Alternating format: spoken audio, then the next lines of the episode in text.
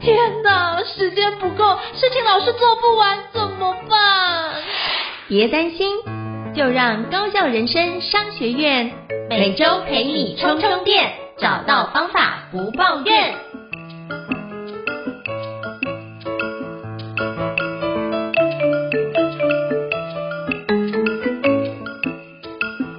大家好，欢迎大家来到高校人生商学院，我是赵胤丞，我是电脑玩物的站长伊瑟。许多人都想达到的梦想很多，但人生苦短，如何用相对高效的方式进行，进而让人生丰富精彩？高效人生商学院跟你一起前进。哎，那伊瑟今天想要跟各位跟你请教的是，我们今天要聊什么样的主题呢？今天呢，我们来聊应成老师最擅长的一个主题，曾经写过这个拆解问题技术的应成老师，嗯、来帮大家解答看看。我们如何在工作跟生活中找到问题？然后找到问题之后呢，我们要如何有效的拆解问题，找到我可以解决这些问题的方法呢？因为我们前面几集，无论是从写作还是复盘的角度，都告诉大家说，我们发现自己的问题，有一个问题意识非常重要。那我把这些单元写成我的部落格文章之后，就有读者来留言说，可能。他不知道问题在哪里，或者虽然他知道问题在哪里，但如果一下子想不到好的解决办法怎么办呢？或者是问题在别人身上怎么办呢？那我想说，今天我就来帮大家追问一下应成老师，看看他有没有什么拆解问题、解决问题的关键技巧。嗯，比如说，我们先来问问应成老师，如果说我们就是没有问题意识，我们在日常的工作生活中，我就找不到问题，有没有这样的可能？那这样可能的原因是什么呢？如果是应成老师会怎么解决？我觉得如果你生活中没有找到其他的问题，我觉得换个角度想啊，其实不用那么焦虑，其实也是一种非常幸福的状态。我觉得是这样，就是其实很多时候你会觉得，哎，目前生活过得很自在，那目前的部分也都生活很好，那我觉得这样是很棒的一件事啊。那可是说，如果你是当遇到这件事情的时候，但是你又期待自己有不同的进步，那那时候就会产生内心的冲突跟违和感，你就会担心说，我这样的生活模式是不是能够持续下去呢？当你有这样的担心存在的时候，那你反而会觉得，会不会是因为我自己的状况导致没有问题，或是因为我自己的状况导致问题，我不知道在哪边，那这件事情就会产生一种焦虑感存在。那如果你有这样的一个想法的话，我觉得那个东西反而是。你可能会内心会担心有哪些的议题存在，那才是可能是一个需要去讨论的一个主题。那可是如果你前面都觉得，哎，目前的生活都觉得是很满意的，那觉得也没有再有其他的需要调整或优化的环节，那你不一定要去一直纠结在这种事情上面。那就像之前我看过有一本书是什么，你所担心的事情百分之九十不会发生嘛？那那应该反过头来是让自己去思考，我能不能？其实我觉得那部分不是你有没有问题，而是在于你当遇到这样的情况的时候，你会担心的是我的生命的存在的价值跟那份存在感的议题。所以那个部分，我觉得应该是要从那个角度去思考，而不是说我能不能做更多的事情把这件事情填满。我觉得那是完全不一样思考的模式啊。那我觉得那个部分你可能要去关照一下内心，或是找其他人对话。当遇到这种情境的时候，你怎么去？有没有什么样事情卡住了？或者是有没有什么样的环节，那应该往那个地方去追问才是比较好。那如果你真的确定你的，比如说有哪些的未来三五年有一些想要发展的事情，而这件事情因为目前还做不到，那这个区块可能有一些关卡，你要怎么去转换？那你就要去思考，那我如何去把那个关卡去梳理出来，这是很重要的关键。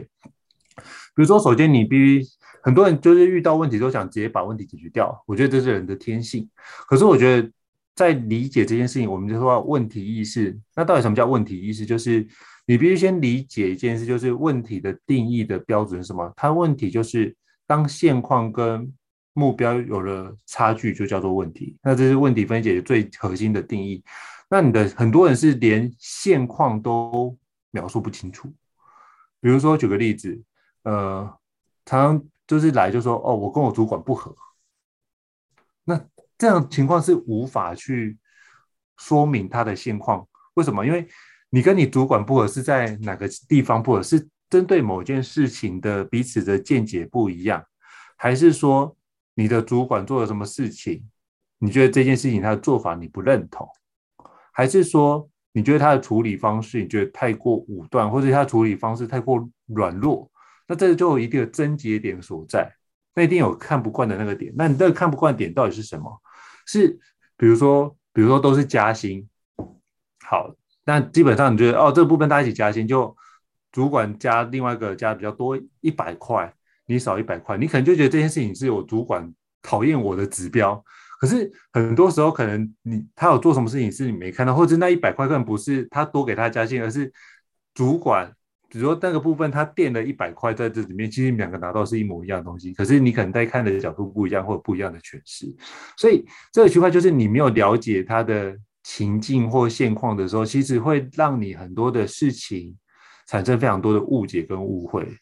就像我们之前所说的，比如说我们觉得，比如说你要写作，或者要做什么事情，要做，比如开会，或者要设定一个目标，不要把这件事情把。聚焦在那件事的时候，我们如何让这件事有效展开是一样的概念。所以这常常是我们设定一个错误的目标，就会产生一个错误的评估的标准。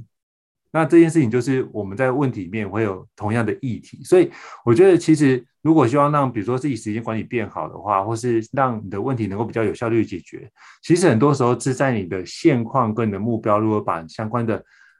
定义把它定义清楚，甚至你的目标是不是很清楚，就是。我认为的目标跟你认为目标是一模一样的，就是我们对这些目标的认知是很一致的。因为你当你目标认知是很一致的时候，你才有办法去做后续的拆解，那拆解出来的部分才能够对回去这个内容，才能从大包变中包变小包的方式把这件事展开。那这样的部分，你做完小的环节，才能够对应到我们做的一个目标的推进。所以我觉得这个进度的推进才会更有效的方式展开。那很多人都不去纠结。就是不去讨论他到底有没有厘清这件事，而是直接陷入了好。当遇到这样的问题，我怎么去解决这件事情？所以我觉得，我们如果需要问题意识，你应该在我们的一开始问题厘清的环节，我们要多一点点的时间给自己。就是我能不能多收集一些资讯在这个地方，然后确认这个东西是不是真正的议题？因为像你有些时候，你会发现这个问题可能出现在别人身上。而别人觉得这部分不是问题，又不想改，那怎么办？但我要跟各位分享，这有很多时候，就是现实世界不会像理想的，比如说书里面世界有什么样世界那么的完美啊，那就是这就是现实，你要去面对的情况。那你要思考的是，当这样子是一个现实的时候，是一个限制，那我如何让这样影响层面的部分对我来说可以降低？所以我觉得你可以反过头来去思考这样的问题：我能不能透过不同的角度去成为一个好的影响者？比如说之前我就遇到学员，就他分析问题出来，就是他有很多资料要处理，结果发觉他光处理这些资料，可是上游给他的资料却是错误的资料，所以他每个月就光在调整这些资料就要花一两个礼拜时间调整，他觉得这部分大幅度减浪费他的时间。可是他上面的提供给他说，他也没有打算改，就是他打电话跟他讲，写 email 跟他讲都没有改，他觉得这对方真的是不可理喻的状态。那他做这件事，他就觉得这件事情他很像那个阿信一样，就只能把所有东西就是直接把它吃下来，然后觉得这件事只能就是有责任跟有任何苦难都必须承担下来。他觉得这件事情他做的非常的挫折感。那我就说，你可不可以成为一个好的影响呢？你这所有方法都用过了吗？那你有没有考虑跟你的主管分享这件事？比如说，可不可以请你的主管跟他的主管约出来，我们去讨论一下怎么把这些问题给解决？那如果是这样的话，那你们或者是你有没有当面现场去找他，可不可以请他厘清这件事情？那如果你要跟主管跟主管碰面，那你要做什么事情？你不能只是口头讲完这件事，你可能要把过去跟这个伙伴交手的一个情况，都要做好相关的资料的准备啊。做完相关资料准备之后，你是不是才能够跟他去做相对应的说明？那是不是才有所本？因为这就是你所谓的证据跟呈堂证供。基本上，如果对方也看见你有准备，充分准备，他也基本上他没有准备，就会变成是什么？当然就是说你处于优势的状态，处于弱势的状态，那就比较容易让这件事展开。我请那个伙伴这样做，那个伙伴这样做完之后，他们去开会，就隔开完会之后，那个主管就把他们的窗口给换成另外一个伙伴，然后就提供正确的资料，他就一个月就省掉一个多礼拜在修正那个相关资料的方式。我所以我觉得，当这件事情成为限制的时候，你就要去思考，我能不能影响这件事，或是我可以做什么事情去影响这样的结果，让这结果朝我所期待的方式去做。那我可以多做哪些事情去做？所以那。这个方式就会让这样的一个角度去往你期待的方向去走，所以我觉得这是我们可能要退一步去思考这件事。所以包含这个问题意思包含什么？你为什么要做这件事？你可能要很清楚。再就是你做完这件事想要达成什么样的目标，或是达成什么样的标准，你必须把那个状态想出来。在第三个部分是你有多少的资源可以去运用。我觉得很多时候是资源这件事情是最大的限制，就是。大家都有意愿做，可是就没钱，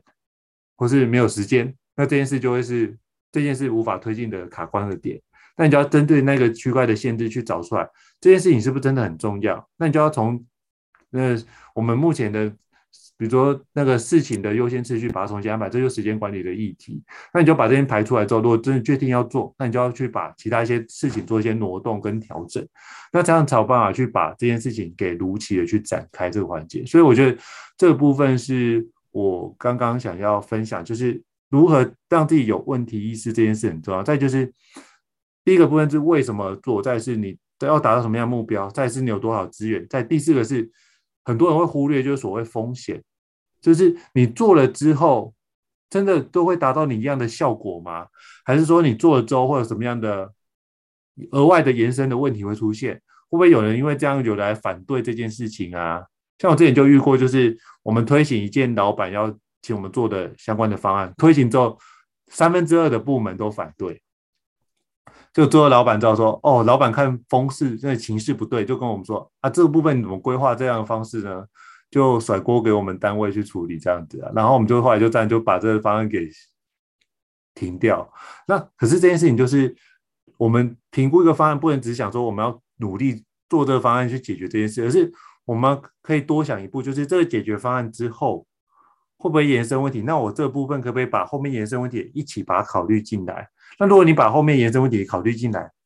然后把这件事做相关的 A 计划跟 B 计划。那这一部分，你的老板会觉得说，哎，你其实很多的事情都有做更全方位的一个考虑跟考量，其实他会更加信任你在这。虽然说这次可能失败了，可是总有新的方案会做啊。那他就会想说，哎，你会规划的比较完善，那下次遇到新的方案就交给你去做就好了，那就会把这件事做得更有效的展开。所以我觉得这个部分是问题是在解决问题上可以做一个非常好的一个应用的一个环节。我们感谢这个应成老师这一段的分享。那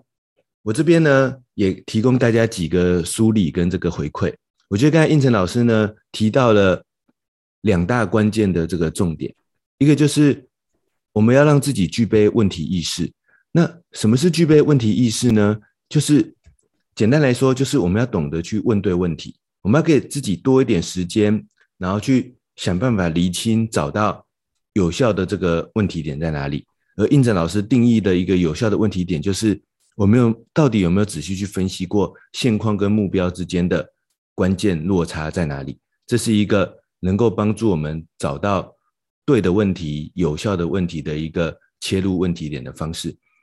总是去思考现况跟目标之间有什么样的落差，这就是一个问题意识的这个思维的模式。找到问题点，我们自然就可以开始。走后面的往下解决的下一步，那就算这个问题点可能在分析之后发现可能是在别人的身上，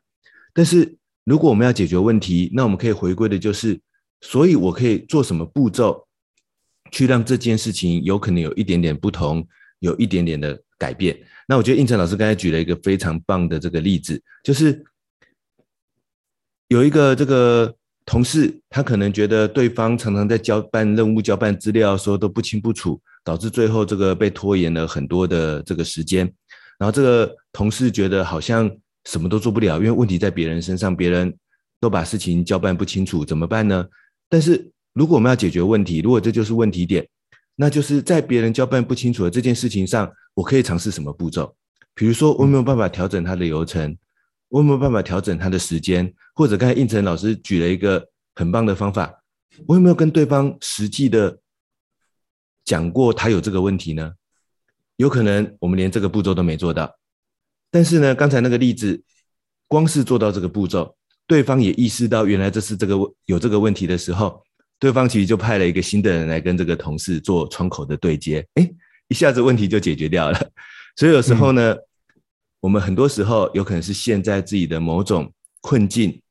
某种这个情绪当中，而没有意识到真正的关键问题点在哪里，以及没有去做一些或者去思考一些、拆解一些我可以尝试做的什么步骤，于是问题就会一直停在那边。那我觉得刚才呢，其实一开始的时候，我发生了一件这个大家看不到，可是我发生一件。我跟胤丞老师非常有默契的一件事情，就是在应成老师才刚讲了一个开场白了之后，我就在我们的这个文件笔记上写下了一句话，我说：“其实我们可能是有问题，只是它变成了我们的焦虑等等的情绪，嗯、所以我们以为没有问题。嗯”当我写完这句话的时候，应成老师就讲出了刚才一开头他讲的，就是有时候我们是现在焦虑的情绪，然后这个所以没有看到问题在哪边。非常的这个有默契，我觉得这个一定要提出来跟 各位听众分享。因为我刚才对我刚才在听应成老师一开头的讲的时候，我就想到，其实是有问题的，只是我们这些问题在我们的眼中可能变成的是焦虑、挫折、痛苦、担心等等的情绪，这些心心情。那我不我不是觉得情绪跟心情不好，这些有可能是一些正向的东西，只是说如果我们现在的是我很焦虑怎么办？那这样我们就找不到那一个可以解决的问题点会在什么地方，就相对不容易找到。那有时候我们看到的是一个困境，比如说我们看到一个困境，说对方就是一直拖延我，对方就是事情不交代清楚。我们把它看成一个困境，而不看成一个可以被解决的问题的时候，我们看成是一种情绪，我就是这样，而不把它看成一个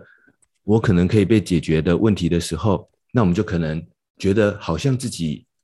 好像我的工作生活流程没有什么问题，找不到那个问题点在哪些。那我觉得这个确实需要多一点时间来给他一些具体的厘清，把自己的那些情绪困境出现的时候，我觉得可以，或许我们可以反过来做，就是我们不是去直接去想我有什么问题，而是去观察我有没有什么时候觉得很低落。我我有没有什么时候？为什么现在心情开始觉得焦虑呢？为什么我在这个时候觉得不是那么开心，不是那么舒服呢？为什么我会觉得好像卡关在什么地方呢？好像什么地方卡卡的呢？这些其实就是可以发现问题的地方。我们是反过来去观察这些环节，那意识到这些环节，我们就知道我们可以从这里去找到我们的问题点在哪里。而要找到问题点的一个。这个很具体的做法就是，所以我现在是怎么做的？我期望我可以做成怎么样？那这个现况跟目标之间，他们之中可能有哪些落差，导致我现在我期盼怎么做，但是我现在为什么只能这样子做呢？比如说啊，我很期盼每次都准时的交这个专案，但为什么现在因为这个同事都不给我资料，不交代清楚，所以导致我的时间都延误呢？这中间的落差到底有哪些点？比如说，那为什么那个同事都晚交资料呢？他到底应该什么时候交资料给我，我会比较容易准准时完成呢？我到底期盼的准确资料到底是什么呢？这个问题点就好像应成老师刚才提到的，我自己要先想清楚，所以我我想要有什么样的资料，我才能够准时完成任务？为什么他那时候，为他是怎么样没有准确交办给我，导致我的任务会延后？我有没有自己把这个问题点厘清，然后准备好充分的资料去跟对方的主管提出来呢？那这个就是从我们的现况跟我期盼的目标之间有什么落差，去把那个问题点找出来。于是我们就从那一个啊，对方总是迟给我资料，所以我就是延误这样子一个的一个比较不好的问题，变成，所以我想要要求对方什么时间点交付我什么格式的资料。希望他这样交付我才能准时完成，然后去跟对方提，那他要怎么样在那个时间点可以准确的交付这个资料给给我？这样就是一个相对较好的问题。从这个问题点去解决，或许很多事情就能够开始有效的往前这个推进。我也想到最近我在一个时间管理课程上遇到的这个问题。那一次的课程讲到后半段的时候，有一个这个学员就提到说啊，他们的这个主管常常早上交代事情东拉西扯，就交代了这个三个小时，然后接下来要他利用下半天不到一个小时的时间把他交代的事情做出来。他就说。这样子，那他每天都只好延迟，然后没办法把那个主管交办的事情做出来。他觉得啊，这个主管每次就是东拉西扯讲了一大堆，然后只留一点点时间给他们去做。那这时候要怎么办呢？那时候我就说，嗯，如果这是一个问题点，那我们可以回头去想的，就刚才胤丞老师讲的第二个部分。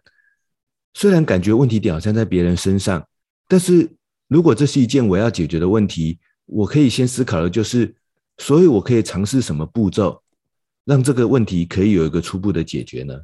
那那时候经过了一些讨论之后，我提议他一个步骤，我说，我们可不可以这样子做？如果说主管真的早上交办了三四个小时，我下午只剩一个小时，我真的就是没办法那件任务完成，也就是我评估过后那件任务真的是一个小时完成不了的。这时候我可不可以先做一个步骤？因为以前我可能是直接放弃。就是变成第三天、第四天才把那个任务交出去，那主管当然就不满意。这时候你为什么都拖这么多天？但是我现在可不可以改变一个步骤？是说我试试看，我下午那一个小时可以做的，我就先做出主管要的那份报告最关键的那部分就好。但其他部分我就是很老实跟主管说，真的是时间不够，我做不出来。但是我在这一个小时仅有的时间里里面，我努力的把那个报告最关键的那部分那部分交出去就好，试试看。然后也跟主管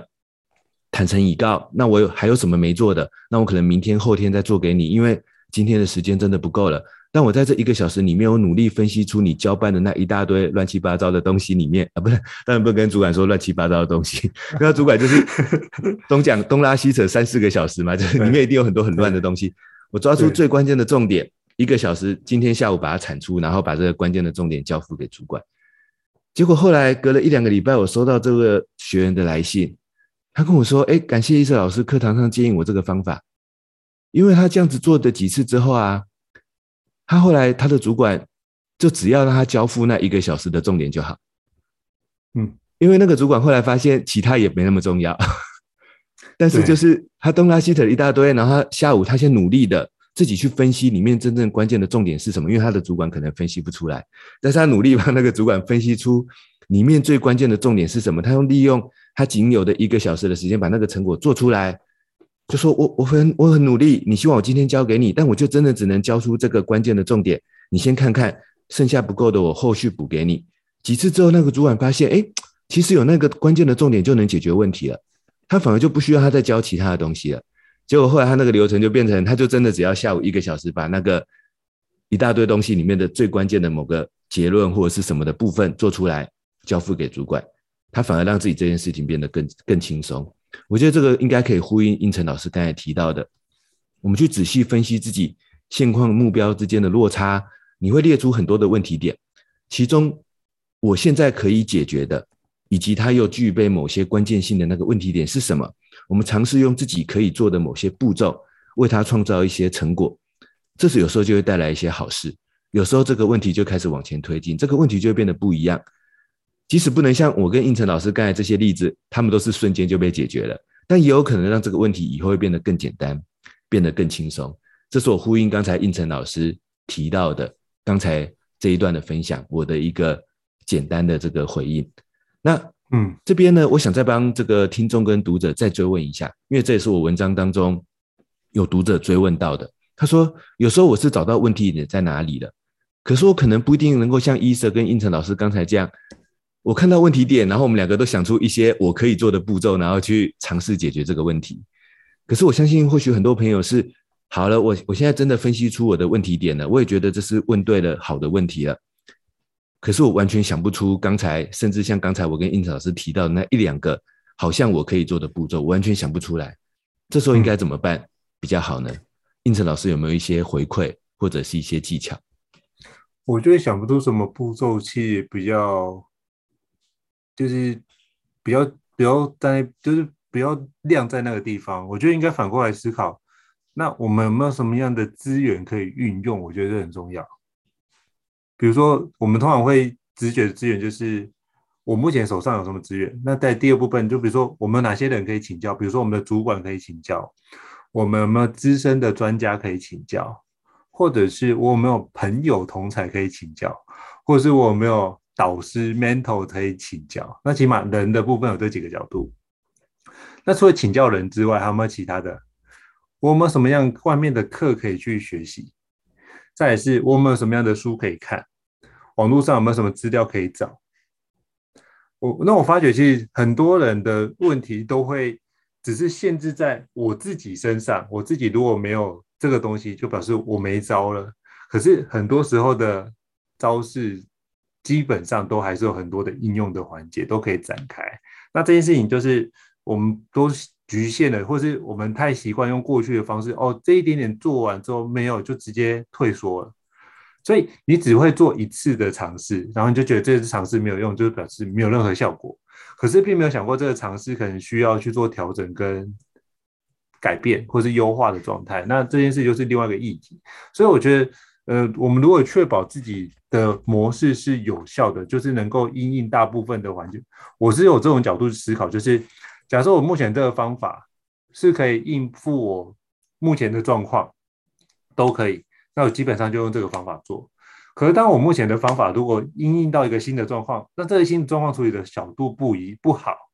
我就从里面去思考一件事，那我目前的一个思考的体系需不需要做一个优化？那这里思考要不要优化的前提在于什么？就是未来这样的一个新事物会不会频繁的发生这件事情？如果它频繁的发生，代表什么？这个就是我经常一定要面对的议题，我就必须把这件事情给有效解决，不然每次一来就会造成我的困扰。那怎么办？我就把这件事情给解决掉。那既然旧的系统没办法处理，那我就要去思考看看能不能找到一个新的模式，把新的系统把它架构起来。那这件事情就是，当你架构起来，或者找书或找相关资源，找完之后，然后发现哦，原来这些人家是用这样的结构去做，那我就问自己，那我可不可以去尝试看看？做做看，哎，如果这个效果是有效，就下次就把这个东西纳进来我的思考的体系的范围之内，然后把它变成一个更大的一个形式。那原来这个部分就是我之前没考虑到，那下次我在做的时候，那新的做法是不是我还是需要时间去熟悉？我就会用这个新的做法，让我自己不断的去练习新的做法，让新的做法练习完之后，我就会变得思考逻辑就变新的做法。那如果这样的做法遇到未来的问题也都没有什么问题的话，我就会固定这样的做法，所以这就是一样是一个习惯的养成。只是说我们会不会把它变成一个习惯的流程去展开？那我觉得这件事情是，如果你每次都要做一个新的做法，你我觉得这很累啦。那这也不是一个有效率的方式。那应该反过来是，有没有什么做法是我原先有的东西我不用改变，但是我可以加上新的东西，就会产生新的诠释？我觉得这是一个比较有效率的方式哦。就像啊，我之前就是。有机会就是遇到那个美其龙一郎先生，就是时间经时间经济学的那个作者。那那刚好就是他之前就是发明的一词领的那个发明人。但他之前在花王工作的时候，就是每天工作就是从中午十二点到下午五点在工作，剩下时间他都不没有工作，就离开办公室了哦。我想说，哇塞，有人可以一周工作。是那个二十五个小时，但是他工作效能却是业绩是全部里面公司的第一名，我觉得这超强的。那我就去思考一件事，就那我那时候他来台湾有机会跟他请教，我就跟他碰面的时候就跟他请教这些问题，他就跟我提到一个概念，就是他思考在做产品的时候，他在思考的是能不能做长销品，就是不太需要做什么调整，可是这些东西就是。大家都会需要的状态，所以这个东西是一辈子都用到。那这些东西只要需要那个情境，他就会去做。所以他会发觉，哎，洗衣服是大家每天一辈子都会处理的事情。他是说，那我来思考这一个议题。他发觉，他只要做这议题，做出他那有什么样的痛点，把这个痛点抓出来，他只要定期的做一些小小的调整跟微调，其实他的业绩都会持续是稳定成长。那他说，第二名的环节很多，第二名就是不断的找最新的那个什么议题啊，然后最新的方式然后找风潮。可是有时候运气很好，找风潮它就会往上；可是有时候运气不好，它找风潮就会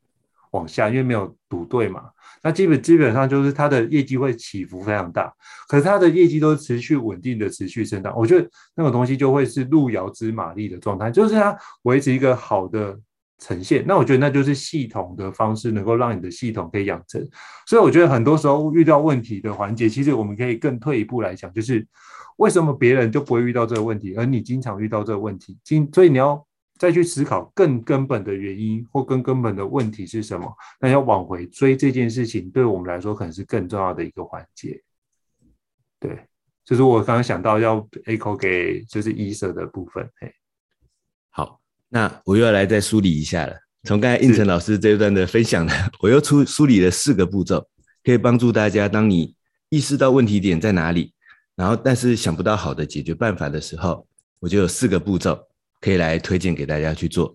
第一个就是应成老师一开始的建议，他说：我们为什么想要自己凭空自己解决呢？有那么多身边的伙伴，有一些你认识的朋友，有一些。在比你更厉害，或者是他在解决这个问题上有经验的这个人，我们可不可以去请教他们，问问他们，嗯，要怎么解决？嗯、那有时候光做这一步就海阔天空了，你就完全立刻就找到一个，甚至就直接翻转这个问题的方法。那当然有可能是某些书籍，甚至你害羞不敢去问别人，就起码去 Google 搜寻一下吧。我发现很多时候真的是这样子。解决问题的方法就在那边，只是我们愿不愿意花个五秒钟下个关键字去搜寻一下，或许你就会找到一些其实跟你有一样经验的人，他的曾经的解决办法，它就是一个我可以试试看的办法了，就在那边而已。只是因为如果我们不做，我们就觉得没有这个方法。我们去搜寻一下，五秒钟，其实这个方法就出现了。它可能不是对我最好的方法，但是是我现在可以试试看的方法。所以第一个有问题点的时候。我们为什么要觉得自己要想到最好的方法呢？我们就去问一下那些更有经验的人，你知道曾经发生过这个问题，跟你解决同样问题的书籍、文章，甚至就是 Google 搜寻一下。这是我觉得第一个，我觉得真的是一个很真诚、诚恳，而且非常有效的一个步骤。第二个呢，就是我们可以先写下我们这个问题点，我们但是我们要先把这个问题点写下来，就像同样的。应成老师是一个很喜欢读书的人，但我相信他一定也是自己先有问题点，然后去读很多可以去解决这些问题的书，这样子他的学习才会真正在自己的工作生活中产生很多实际的效益。但我们很多时候是反过来做，我们是努力的学习，但不知道自己的问题点在哪里，可是这样会适得其反，你反而会浪费很多时间在收集资料、找资料跟学习资料上。所以这时候，如果我有一个问题点，不知道它有什么解决办法，一时之间搜寻也好像找不到答案。也不知道要问谁，也不知道看什么书，没关系，我们就先写下这个问题点。就像我们上一集在谈这个写作习惯的养成的时候，有跟大家分享，光是写下问题点，你接下来自然而然就会发现这个问题点原来有越来越多资料可以跟它连接，慢慢一篇文章就形成了。在这边解决问题的过程，我觉得也是一样的。我先写下问题点，当然我们要先拆解一下，在写下的当下，拆解一下自己的现况目标跟我。这中间的落差到底是什么？我现在可以想到的东西，我要先把它写下来。这时候，它就在我的心中留下一个描点。这个描点就会帮助我接下来在做其他的事情，遇到其他人的时候，我就会忽然所谓的灵感，其实就是在这样的过程中才会产生的。这个描点就会跑出来，就会说：“哎，对，我最近不是有个问题吗？我现在刚好遇到胤丞老师，可以来请教他一下。”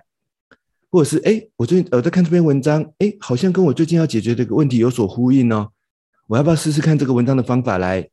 解决我最近问的这个问题呢？最近遇到的这个问题呢？就是要先把这个问题写下来，在心中留下这个描点。我觉得这件事情呢会很重要，这个步骤很重要。先存而不论也没有关系，你会发现光是写下问题这件事情，就会让你很快的找到解决办法。你会在很多其他的接下来的很多其他的机遇、其他的机遇、其他的这个学习、其他的这个经验当中，发现解决那个问题的办法。第三个步骤是，应成老师刚才也有提到的，我们为什么一定要当下就想到最好的解决办法呢？事实上，绝大多数问题都没有最好的解决办法，因为它都有不同的情境、不同的可能。你面对不同的人，他会有很多不同的可能性。所以呢，我们就先做我现在能够想到的，虽然感觉不是那么好，但是现在能够想到的我可以做的步骤。前面那个例子呢，学员问我跟一晨老师说：“我们怎么会想到有这个办法可以做？”其实我相信，都是因为我跟胤丞老师的心中想的不是那个最好的解决办法。我们要想的不是怎么让主管不要早上拉里拉扎交代三四个小时才给我一个小时去做。我们想的不是解决这个问题哦。胤丞老师想的也不是说怎么让对方可以准时的交办那些任务，然后一开始就把资料讲清楚哦。我们想的都不是这这这这种要解决这种问题，我们想的都不是如何解决这种问题的最好的解决办法。我们想的只是很简单，所以现在的我可能可以做的唯一、唯二的那一两个步骤会是什么呢？那在这样的起心动念下，我能够想到的就是说，所以是早下午剩一个小时，我就只能做出最关键的那个结论啊，其他我做不出来。你要我画什么统计图，整理说什么资料表，这个我做不出来，来不及。但是我可以告诉你一个我最关键的分析点，这个我可以，因为我们想的是这样，所以我们能够想到这样的行动。我们大多数人太多时候想的就是一次就要想出完整的解套方法，嗯，一次就要想出完整的最好的解决办法，所以才会想不出来。但我跟胤丞老师想的只是我现在最能够做的那个第一步的行动步骤会是什么？我们想的只是这样，所以我们才会发想出刚才的可能性。但是刚才那些可能性其实就帮助我们推动了这一个问题的解决。而这样子的一个思考模式，其实就是呼应我们前面。在这个第四集的时候提到的这个复盘的技巧，其实我这边就可以进一步的去延伸。复盘呢，它其实不只是一个，其实那一集第四集的时候有提到，复盘不是那个什么，我每个礼拜做一次复盘这种复盘，复盘是一种平常就存在在我们的工作流程、工作过程当中的一种思维跟我的基本的行动模式。我觉得复盘是一种基本的行动模式，意思是。嗯，我心中总是想着，我先做一两个步骤，然后赶快复盘，看看有没有第三个步骤可以做。这个就是把复盘变成你的基本行动模式。因为我知道我本来就不可能一开始就想出整套的工作流程嘛，所以我就，嗯，我的意思就是一开始我就是先起心动念，就是我先做一两个步骤，然后马上复盘来看看有没有可以因此产生出的第三、第四个步骤。我知道我先创造出一个小小的成果，它就会激发出其他的。新的，但是更容易解决的问题跟新的切入点，嗯、这个就是一个复盘，把它变成一种思维跟行动模式。嗯，当这样子做的时候，我就会知道说，我不需要一开始就做出整套的计划，一开始就想出最好的流程，我就一直持续的复盘就好啊。我每一每一时每一刻每一天都来复盘，明天就会有更好的行动步骤了。但我现在必须先做出第一步，我才能够开始做这个复盘。然后刚才应成老师讲的，我觉得第四个，这个知道问题在哪，但想不到更好的解决方法。我觉得第四个提醒，第四个步骤也很重要，就是我们要不要试着试着重新回到问题点，去追问一下问题的本质在哪里？因为有时候可能是我们那个问题点虽然已经是相对好的问题点了，但还不够好。通常越本质的问题啊，其实有可能越容易解决。这刚好跟大家想的相反哦。我觉得有时候越本质的问题，有时候可能越容易解决。比如说，我自己举一个很我常常在课堂上讲的例子。我觉得我的工作流程很混乱，我的工作碎片从即时通、电子邮件四散八方的地方，每天很零碎的交办过来。如果我觉得哦，这是一个问题点，但是我在这个层次的问题去解决，也就是我开始把这些碎片。很零散的碎片丢给我之后，然后我开始想说，哎，我要怎么样这个在未来处理的时候，然后可以用更轻松、更有效的方式去回头找回这些工作的碎片，去即时通怎么快速的找出来，怎么去这个电子邮件快速的找出来，怎么去整理我的硬碟资料夹，怎么去整理我的这个笔记本。如果我想的是这个层次的问题的解决，那我会觉得整理资料、找资料永远要花掉很多的时间，但是如果我们回推这个问题的本质，就是它有没有一个更上层、更上一个层次的问题呢？更上一层次的问题就是，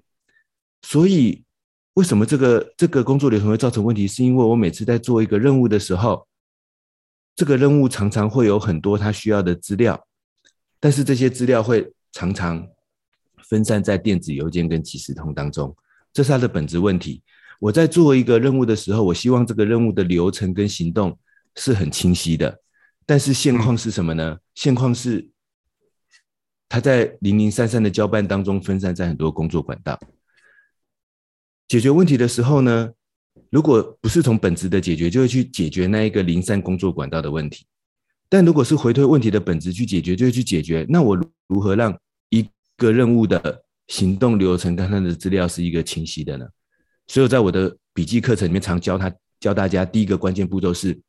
我先为每一个任务设立一则独独立的笔记。未来我的即时通、电子邮件、笔记本，就其他的笔记本，或者是我的代办清单，或者是会议当中出现任何零散的交办事项的时候，当下就把它收集到那一则我已经设定好的唯一一则任务笔记。这样子一来，你不是每次做那个任务，打开那则任务笔记上面就有所有的资料了吗？那你就。本质性的去解决刚才这个关键的问题，你就不用去思考说，所以我要怎么整理我的邮件不重要，我要怎么理整理我的即时通，你再怎么整理还是混乱的，就不用去想说我要怎么以后在工作流程中回头去很多分散的地方找回我的这个分散的工作资料，因为那个永远解决不了。这个就是我觉得追问问题的本质到底在哪里？也就像我刚才举的那个例子，主管交办了三个小时。只给我今天不到一个小时去做。当我追问问题本质的时候，就是所以这些杂乱交办的事情里面，最核心、最关键想要获得的那一个成果到底是什么呢？主管是不是只想要获得结论呢？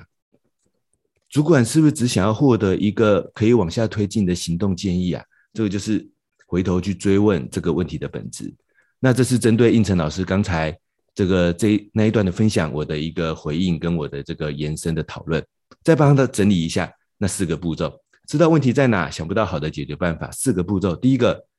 就去问问别人吧，就去搜寻一下吧，我干嘛我干嘛一定要自己想到好的解决办法呢？对不对？有时候我们真的是要打破这个盲点。第二个，好，有时候可能一下子找不到，没关系，那我要先写一下问题点，那因为这个问题点写下来，我自然它就留在我的心中。这个定苗的效应，我以后就有机会在其他的事情里面找到这个问题的解决办法。第三个步骤，我干嘛一次就要想出最好的解决办法呢？我只要想到我现在可以做的第一步，然后保持那个复盘的思维，做了第一步，复盘之后想到第二步，这样子问题就持续往前推进了。最后第四个，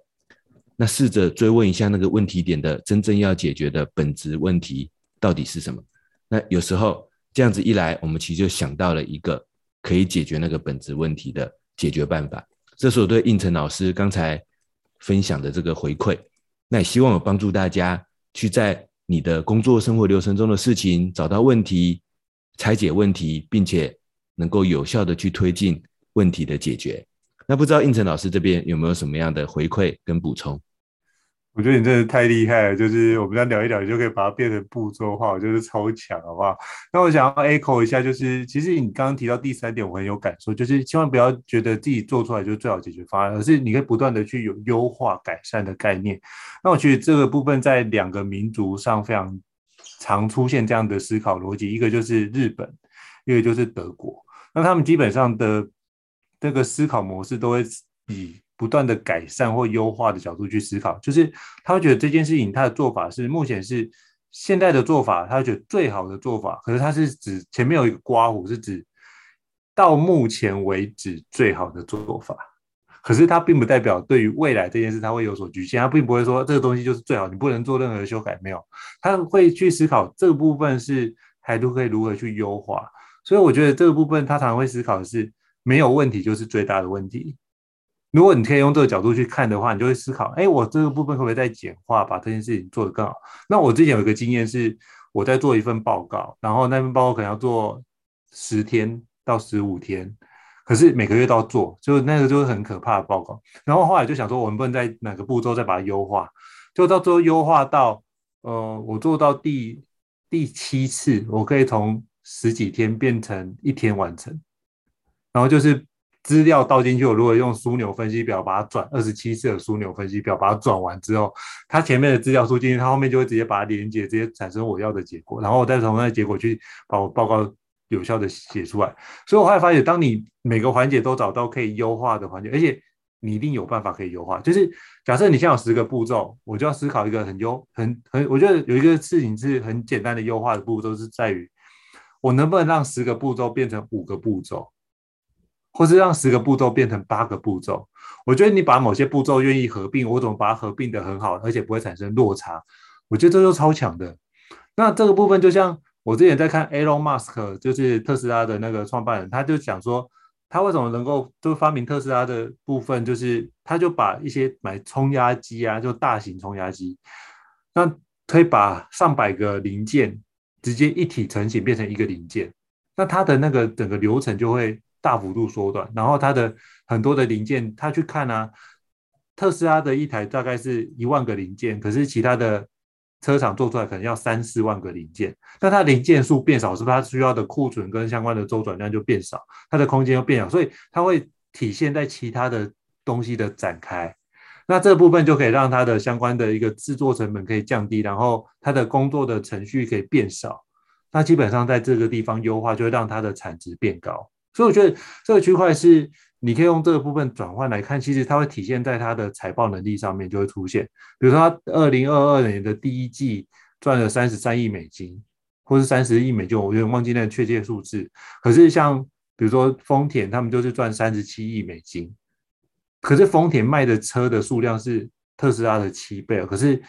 利润的部分，特斯拉确实比它相差没多少。所以我觉得这件事情是。他如果让他这件事变成一个好的方式，所以如果你不断的优化，在每个面向都能够不断的优化调整，其实它可以让我们在这个环节里面更有效的去发挥这样的效果。所以我觉得每天都可以不断的去叠加，让自己思考